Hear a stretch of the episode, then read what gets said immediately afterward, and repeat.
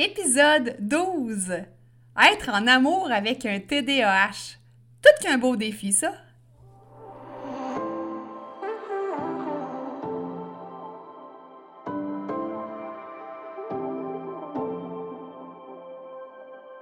Si comme moi, tu marches le chemin du TDA avec ou sans H, Focus Squad, c'est ta place. J'ai créé ce podcast pour t'aider à avoir plus de concentration, canaliser ton énergie, être l'ami de tes émotions et avoir un meilleur sens de l'organisation. Ici, je te partage les trucs et astuces que j'utilise autant dans mon travail de prof de yoga et de méditation que dans ma vie personnelle pour vivre une vie créative et débordante d'idées tout en sachant doser le tout avec un peu de clarté mentale et de calme intérieur. Je te fais part de mes découvertes du moment. Je discute avec toi de la vraie vie, de défis auxquels on a à faire face, en apportant une touche positive et humoristique. Parce que le TDAH, c'est pas un bris, mais c'est plutôt une façon que notre cerveau a de fonctionner parmi tant d'autres. Tout est à notre portée et notre regard différent peut changer le monde.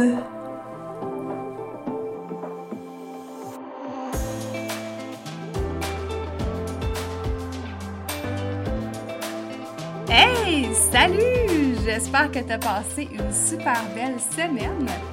Aujourd'hui, on va entamer la partie 1 de deux épisodes sur les relations amoureuses avec euh, une personne qui vit avec un TDAH. Donc, la partie 1 aujourd'hui, c'est quand une personne du couple n'a pas le TDAH et l'autre l'a.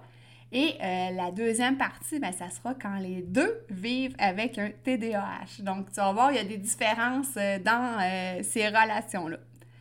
Avant qu'on rentre dans le vif du sujet, donc je t'invite, comme à l'habitude, à t'abonner au podcast Focus Squad si ce n'est pas déjà fait.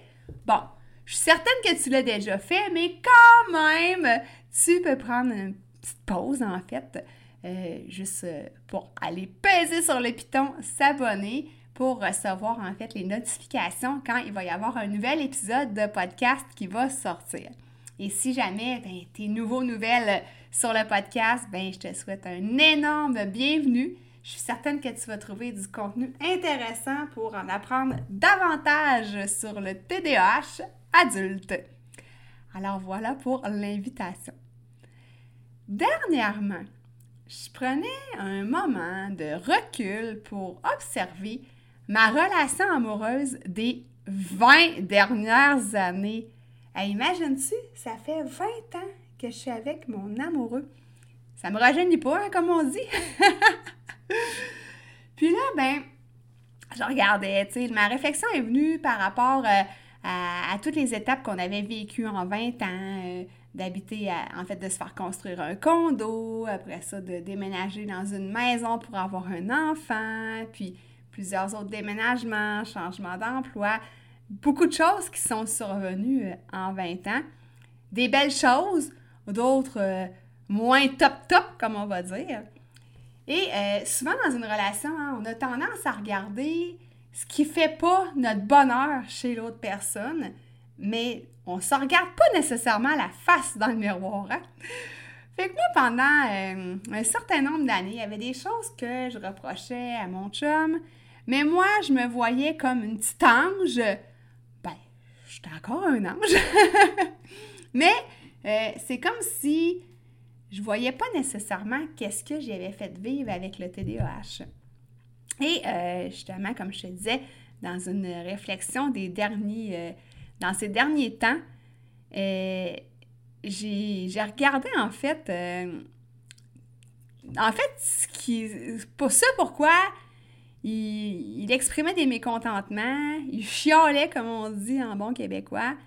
Euh, quand j'étais plus jeune, en fait, j'avais tendance à sortir beaucoup, beaucoup, planifier beaucoup de soupers Exemple, un, un, souper le vendredi avec des amis, un autre le samedi, des fois d'autres choses le dimanche. Mais fin de semaine, là, il était bouqué là, à côté. Puis mon chum me disait souvent de ralentir. Il me disait que je l'essoufflais. Puis moi, ben, je trouvais que, ben non, c'était normal. Moi, dans le fond, je pensais que j'étais normale.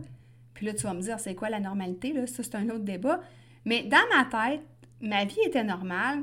Puis, ceux qui, comme mon chum disait que, bon, peut-être une activité par fin de semaine, euh, un souper, ça va, mais pas à tous les soirs.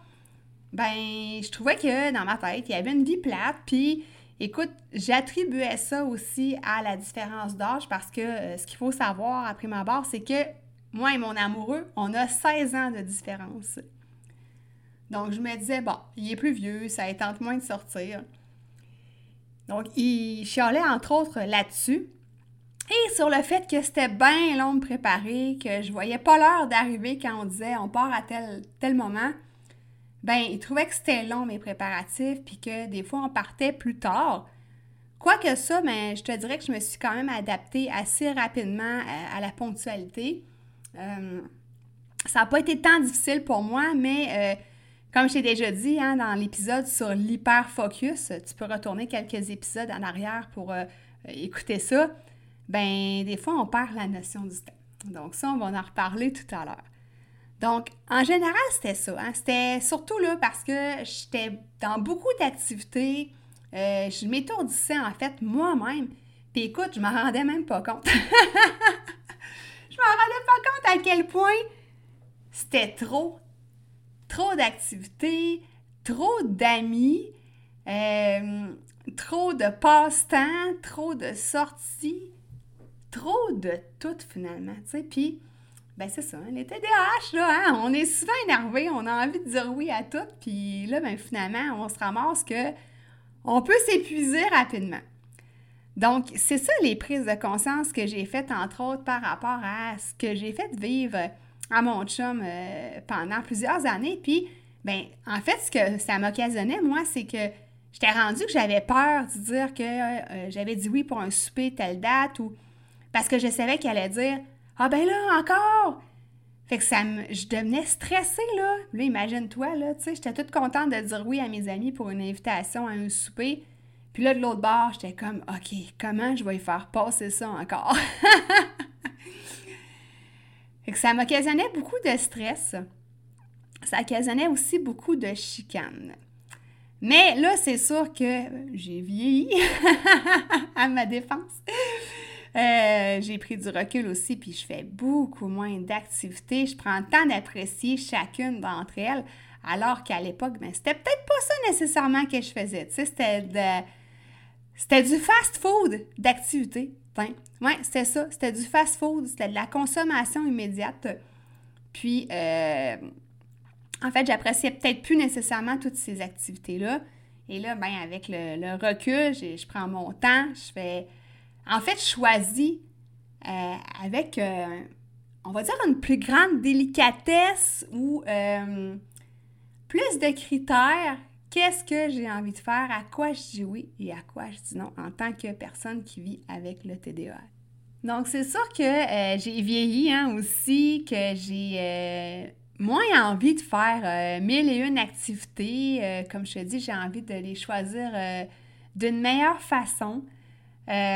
aussi, ben c'est sûr que la pandémie est arrivée en fait aussi, puis ça empêche de faire 43 000 sorties dans une semaine. Donc ça, ça a été aussi un, bon côté, on va dire, euh, de la COVID. Hein, un côté qui euh, nous ramène à la base, qui nous ramène à nos valeurs. Alors, c'est sûr que j'ai pas fait ce changement-là du jour au lendemain. C'était avant la pandémie aussi, j'avais déjà commencé à ralentir, mais euh, ça l'a juste aidé. Alors, ben, pourquoi je t'amène sur ce sujet-là? En fait, que je t'ai expliqué grosso modo, euh, ce qui en était vis-à-vis ma vie amoureuse, c'est que euh, pour la personne qui euh, est en couple avec quelqu'un qui vit avec le TDAH, il y a des choses importantes à savoir. Puis, comme je dis souvent, ou comme je disais souvent des fois à mon chum, ben écoute, j'ai fait ça, mais c'était pas avec une intention malveillante derrière la tête. C'est que des fois, ben c'est des choses qu'on se rend pas compte. Donc, une des choses sur lesquelles je veux attirer ton attention euh, en début de relation. Donc, quand tu commences à sortir avec quelqu'un qui vit le TDAH, Ben, on a déjà parlé hein, de l'hyperfocus. Donc, au début, là, nous autres, là, on est bien, bien, bien gros focus sur la relation. Euh, on dirait qu'il y a juste ça qui compte. On oublie toutes les autres choses autour, les autres priorités. Et ben en fait, avec le temps, ben ça change un peu. Puis des fois, ben il y a d'autres préoccupations qui arrivent, euh, d'autres, euh, je vais pas dire priorités, mais euh, l'hyper-focus change de direction, change de cible, je devrais dire. Donc, ne pas s'étonner si en début de relation, la personne TDAH est, est bien intense parfois, qu'elle semble super amoureuse de nous et que quelques temps après, ben, on a l'impression qu'elle nous aime moins. Ben, c'est pas le cas. C'est vraiment pas le cas. Euh, c'est vraiment dû, entre autres, à l'hyperfocus. La deuxième chose, c'est que euh, des fois, on a de la difficulté à maintenir une attention, puis ça peut donner l'impression qu'on n'écoute pas ce que la personne nous dit. Puis même des fois, je vais te l'avouer, on n'écoute pas. on a la tête dans d'autres choses, dans, nos projets, par exemple, dans d'autres préoccupations. Euh, des fois, ça peut être des simples distractions. Et euh, ben, des fois, on n'écoute pas nécessairement. Mais euh, c'est ça. Moi, mon jeune, il me dit là, il dit Tu m'écoutes pas là. Ah, ok, ouais, c'est vrai. Donc, c'est pas méchant. c'est des choses qui peuvent survenir quand on sort avec un TDAH. Ces belles petites bébites-là. La troisième des choses, c'est que euh, des fois, ben, tu vas peut-être avoir l'impression que euh, la personne qui vit avec le TDAH ne tient pas ses promesses.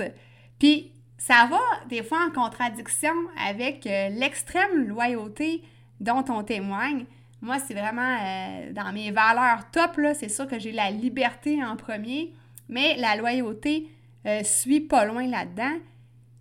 Puis justement, cette loyauté-là, avec le fait de prendre plein de rendez-vous en même temps, de dire oui à plein de personnes, ben des fois, ça fait en sorte que euh, soit qu'on ne tient pas nos promesses parce qu'on a trop pris en même temps, ou qu'on les tient toutes, mais à moitié parce que, Christy, on est tellement loyaux qu'on ne veut pas faire de peine à, personne, on ne veut pas détruire, on va dire, euh, cette relation-là, parce qu'on pense qu'on va la détruire. Mais euh, ça fait en sorte que c'est ça. On n'est pas toujours capable de, tenir nos promesses. On a l'air de, des gens qui lancent des paroles en l'air ou euh, on fait les trucs un peu à moitié parce qu'on en a trop pris en même temps. Et encore là, tous les points que je vais te nommer, c'est pas des choses qui sont volontaires, c'est pas des choses qui sont contre la personne qu'on aime. C'est ça quand on vit avec le TDAH. Et là, tu sais, je veux pas dire que c'est une excuse parce qu'en tant que personne TDAH, je pense qu'il faut prendre conscience de tout ça. Faut prendre du recul comme je le fais présentement, comme je l'ai fait dans les, derniers, euh, les dernières années, on va dire, de se rendre compte de, avant de prendre euh, une autre euh, engagement, une autre activité, ben de prendre du recul de se demander si de un, ça nous tente vraiment, mais de deux, ça rentre-tu dans l'horaire aussi? Puis ça va être une promesse que je vais être capable de tenir? Bonne question! L'autre chose qui peut parfois déplaire dans un couple, c'est que, euh, comme je te l'ai mentionné au départ, la notion de temps n'est pas nécessairement la même pour la personne TDAH. Donc, des fois, ben, justement, quand on est passionné par quelque chose, ben, on oublie euh, les minutes qui s'écoulent et ben, des fois, on peut être en retard parce que, mon Dieu, on était donc pris dans ce qu'on faisait. On était donc pris dans ce qui a attiré notre attention. Donc, euh, c'est pas parce qu'on veut pas être ponctuel, c'est que des fois, on, on a des, petits oublis. L'autre chose, c'est par rapport à la désorganisation. Donc, euh, là, j'en ai, entendu parler de beaucoup de personnes. C'est peut-être moins un peu mon cas parce que moi, j'aime ça quand c'est très à l'ordre dans ma maison puis quand il y a trop de choses autour de moi, j'étouffe, je me sens pas bien. Mais j'entends souvent parler par euh, des clients, clientes TDAH euh, ou d'autres personnes euh, que la maison d'un TDAH est souvent en désordre.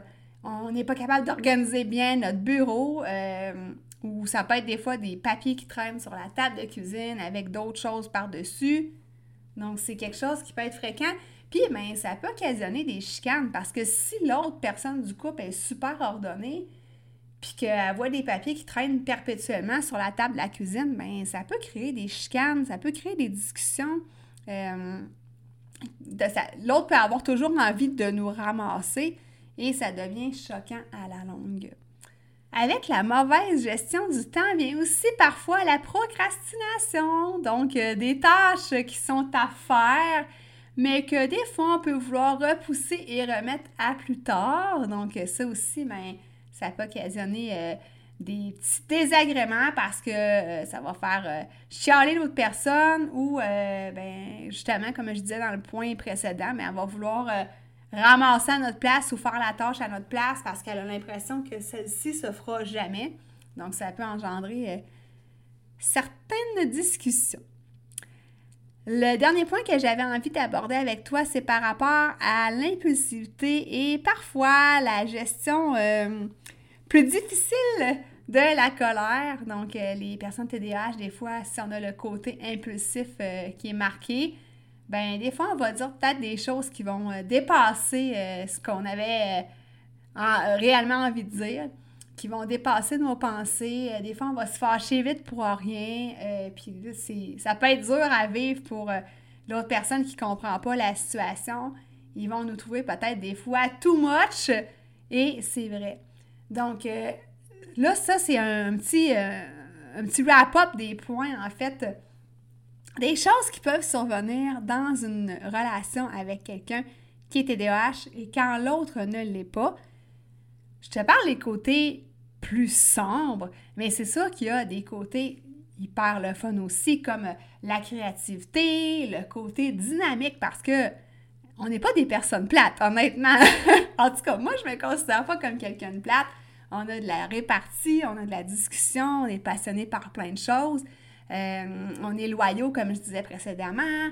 On est hyper sensible, on est empathique, donc on a vraiment des belles qualités aussi mais euh, je voulais t'apporter ces points-là sur euh, des choses à, savoir, tiens, si tu es à, l'aube de te lancer dans une relation avec une adulte qui vit le TDAH. J'ai envie ici de te donner quelques petits conseils si toi, tu vas être ou si tu es le conjoint-conjointe d'un TDAH. Donc, la première des choses, euh, j'ai envie de te dire de prendre soin de toi, de vraiment t'occuper de toi, euh, de ne pas prendre personnel les réactions du conjoint TDAH quand on parle par exemple d'impulsivité, de mauvaise gestion de la colère. Donc, euh, de prendre parfois du recul par rapport à ça, de dire que c'est pas nécessairement volontaire de la part de cette personne-là. Et là, c'est pas pour excuser, mais essaie de faire la part des choses et de prendre soin de toi, de t'occuper de toi. Aussi, bien évidemment, je conseille toujours de se renseigner sur le TDAH, d'en apprendre de plus en plus pour être capable de comprendre euh, le conjoint TDAH, d'être capable de l'aider, d'être capable de mieux vivre aussi euh, avec euh, ce syndrome-là. plus qu'on en sait, plus qu'on est renseigné, on est capable de voir venir les comportements, les petites choses qui peuvent accrocher en amont et de savoir justement qu'il ne faut pas prendre ça personnel.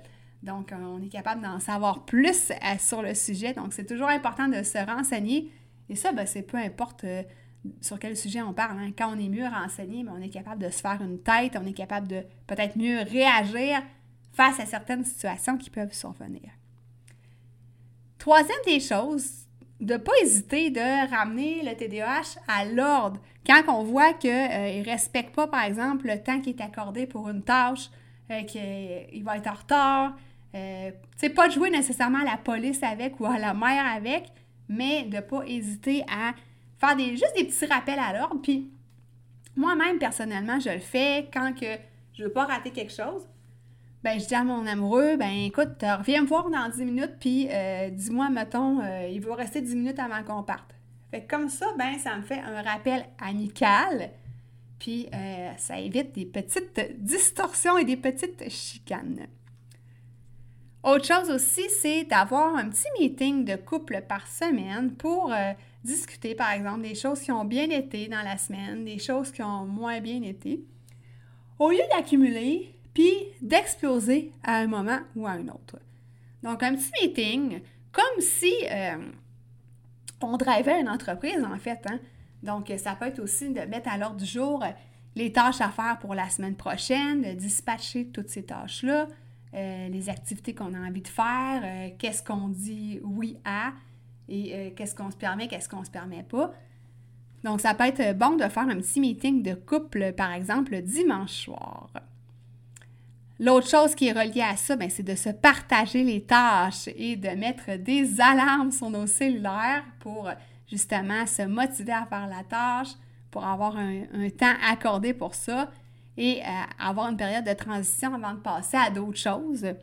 Si on prend un 10 minutes euh, pour faire euh, telle tâche et après ça, on s'accorde une petite pause, après ça, on recommence pour un autre moment. Donc, ça motive beaucoup aussi la personne qui vit avec le TDAH. Autre chose, ben, euh, super important, hein, c'est de faire preuve de bienveillance envers soi-même pour commencer, hein, parce que j'ai dit dans le point 1 de prendre soin de soi, mais aussi envers l'autre. Hein, de regarder euh, notre conjoint conjointe qui vit avec le TDAH avec un regard tendre et amoureux, euh, un regard empathique en fait de voir que euh, quand on, la voit patauger dans telle ou telle situation ou s'empourprer dans les tâches, s'embourber peut-être dans les tâches, ben de lui proposer notre aide et euh, de la regarder justement avec, euh, avec compassion et bienveillance au lieu de vouloir les taper sur la tête et de se dire ben coudon, elle n'est jamais à l'heure ou ben crime, ça se fera pas encore cette tâche-là ou bon, tu vois où est-ce que je veux en venir avec ça. Donc, c'était ce que je voulais mettre en lumière aujourd'hui sur euh, certaines mises en garde, on va dire, pour euh, les débuts de couple, les débuts de relations amoureuses avec euh, quelqu'un qui vit avec le TDAH et ce que l'autre conjoint non TDAH peut faire pour mieux comprendre, pour aider l'autre et pour vivre en fait une belle relation de couple harmonieuse avec un TDAH parce que comme je te disais tout à l'heure, ben, il n'y a pas juste des petits défauts, il n'y a pas juste des choses qui accrochent, il y a vraiment des belles qualités, il y a des belles choses à aller sortir, à faire ressortir en fait d'une relation comme ça. Alors, euh, le mot de la fin, hein, on parle de communication, on parle de respect de soi, on parle de bonne planification, on parle de bienveillance, d'empathie. Ben pour moi, c'est toutes des clés du succès dans un couple TDAH ou non, ça, ça ne fait pas de différence. Alors, j'aimerais savoir euh, de ton côté, toi, est-ce que tu vis une relation amoureuse avec euh, quelqu'un qui a le TDAH ou est-ce que toi, tu es TDAH et ton conjoint, conjointe, non? Alors, j'aimerais ça le savoir et euh, tu peux soit me l'écrire en commentaire ou sinon, ben, venir me rejoindre sur le groupe Focus Squad donc euh, le groupe du même nom que le podcast, pour qu'on puisse venir en discuter. Je suis toujours euh, bien contente euh, de te lire et aussi de voir si tu as d'autres trucs et astuces par rapport à tout ça. La semaine prochaine, ben, on va faire la partie 2 parce que il y a aussi les couples avec deux personnes qui vivent avec le TDAH. Donc, on va aller voir qu'est-ce qu'il y en est de ce côté-là, c'est quoi les particularités du couple dont les deux membres sont TDAH. Alors, je te remercie beaucoup pour ton écoute et euh, je te souhaite une belle semaine. Nous, on se rajase tout ça jeudi prochain ou au moment où est-ce que tu veux l'écouter, en fait, la semaine prochaine, quand le nouvel épisode va sortir. Bye!